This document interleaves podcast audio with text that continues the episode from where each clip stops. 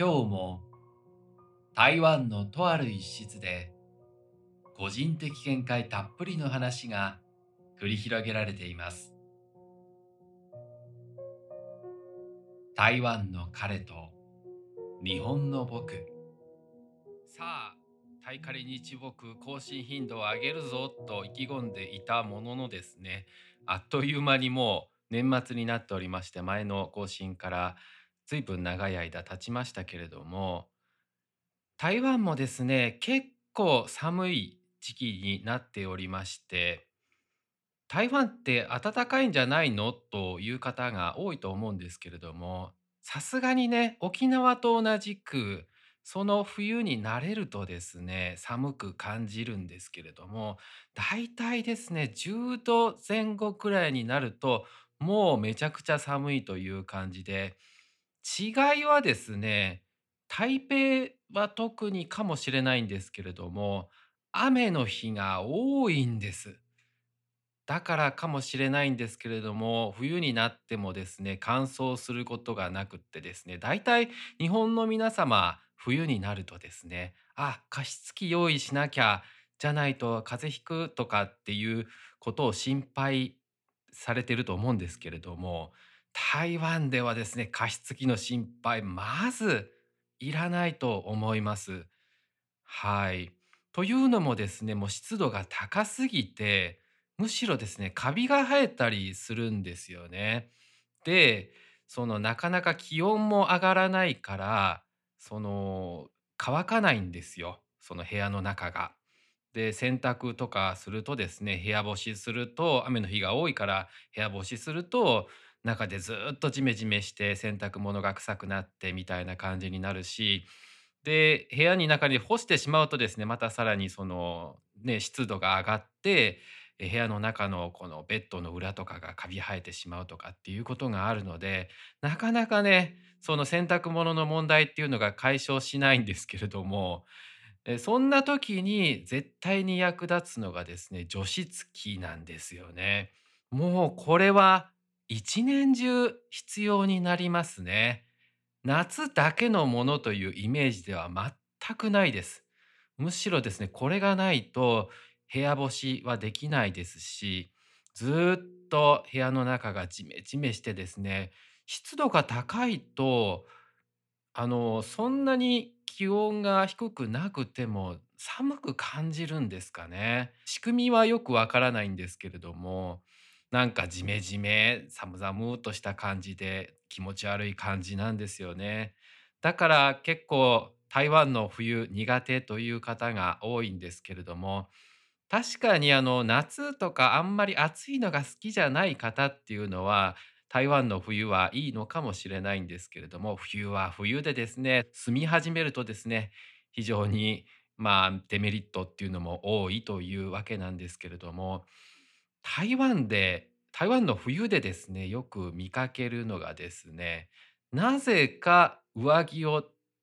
なぜか上着がダウンで、下は短パンとサンダルみたいな方がよく見かけるんですけれども、日本って足元を温めなきゃというイメージがあるので、下に、まあ、タイツみたいなものを履いて、その上にズボンを履いて、で、下はこう、中が起毛されたようなものとか、暖かい靴とか履いたりすると思うんですけれども、台湾の方ってね、なぜか、まあ、短パンはないにしてもですけれども、下サンダル、裸足のままっていう感じが多いので、足が熱いんでしょうかね。よくわからないんですけれども、自分の場合はですね、すぐ足元が冷えてしまうっていうのがあるので、サンダルっていうのは、うん、そうですね。近くのすぐ近くのコンビニに出かける時は、まあ、仕方がないな、ちょっと靴下を出すには、うん、という距離でもないなっていう感じの時は、サンダルを履いたりっていうことはあるんですけれども、地下鉄に乗ったりとかっていうことはまずないですね。あの、上着ダウンで 下が短パンという方は、どういう心境でそのような格好をされているのか、本当に一度インタビューしてみたいというぐらいなんですけれども、そんな寒い台湾の冬ですね、なぜこんなにも寒く感じるのかっていうとですね、外って暖房ってあんまりかかってないんですよね。さすがにデパートですとか、うん、飲食店などですね、ちょっと高めの飲食店ですね、といったところは暖房がついてるとこはありますけれども、一般的な食堂みたいなところであったりとか、うん、コンビニも暖房はついてないと思いますね。だからずっとですね、皆さんどこに入っても上着を着たままみたいな状態が多いんですけれども、そう、なので、皆さん家でもですね、あんまり暖房器具を買うっていうことがないみたいなんですよね。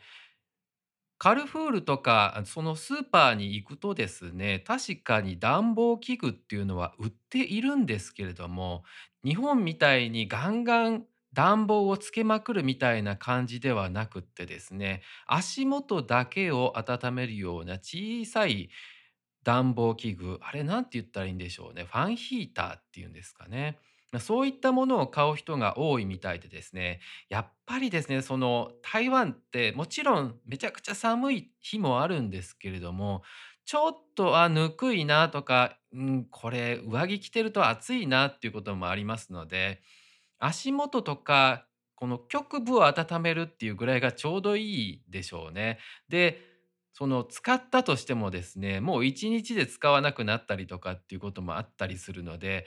買うのがもったいないという、うん、感覚はあるのかもしれないです。それでですね、家の中でずっとダウン着てると、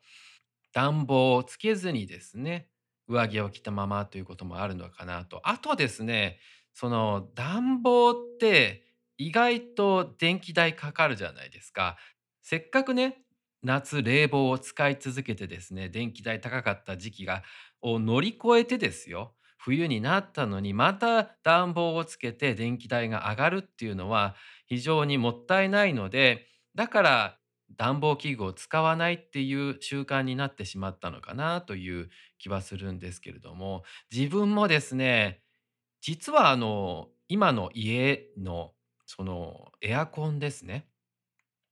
こちらには暖房がついてるんですよ。いつしかですね、こう自動運転みたいなあのエアコンってあるじゃないですか。それを夏にしてた時にですね、まあ、なぜかそのエアコンの AI があまり賢くないのか知らないんですけれども、暑いなと思ってたら暖房になってたことがあって、あれ、このエアコンって暖房あるんだっていうのを初めて知ったんですけれども、日本製だからかもしれないですね。はい。まあ、なので暖房はついてるんですけれども、どれぐらいの電気代になるのかなっていうのが非常に怖くてですね。あと、乾燥してしまうんじゃないかと逆に。寝ている間にね、暖房をつけると喉がカラッカラになるみたいなことも皆さん経験があるかと思うんですけれども、まあ、そういったことを恐れてですね、あまり使わないということもあるんですけれども、まあ、でもね、冬はですね、確かにその暖房とかそのエアコンを使わなくて済むということは、収録する際にですね、汗をかかなくて済むっていう問題があります。まあ、これはポッドキャスターならではの、悩みが解消できるものだと思うんですけれども、皆さんはね、そんな普通は関係ないと思うんですけれども、その窓とかですね、全部閉め切ってですね、思いっきり話しまくって、でもですね、あの、汗をかかないっていうのはもうこれ自分にとってはすごい素晴らしいことでですね、はい、もう非常にありがたく思っておりますけれども、で、さらにですね、暖房だけではなくてですね、先ほど上着ダウンっていう話が出ましたけれども、上着をですね、買うべきか問題っていうのも非常にありましてですね、あの、これはですね、自分もですね、すごい悩むんです。一回分厚い高い上着買おうかなと思ったことあるんです。たまにですね、日本に帰って冬に帰ったりするとすごく寒いので、あ、その時のために買っておこうかなとかって思うんですけれども、しかしですね、全然着ないんですよ、台湾で。レストランとかに行ってですね、温かいものとか食べたらどんどん体が温まってきますので、ずっと上着を着ているわけにはいかないので、脱ぐというような感じで、こう体がずっとポカポカしている間はもうずっと上着は持った状態でそのまま家に帰るってなった時にああもうなんか片手が塞がってしまって面倒くさいなとさらに雨が降ってたとしたらねもう本当に面倒くさいことになるのでもうそういった思い出があるからうーん上着はどうかな。あとですね絶対こう使う頻度が少ないなと思うのがヒートテックなんですよ。日本のそのユニクロですっごいその何て言うんですか？発熱率が高いヒートテックっていうのが売ってると思うんですけれどもあれうわこの機能的にこれ素晴らしいなと思ってぜひともこれ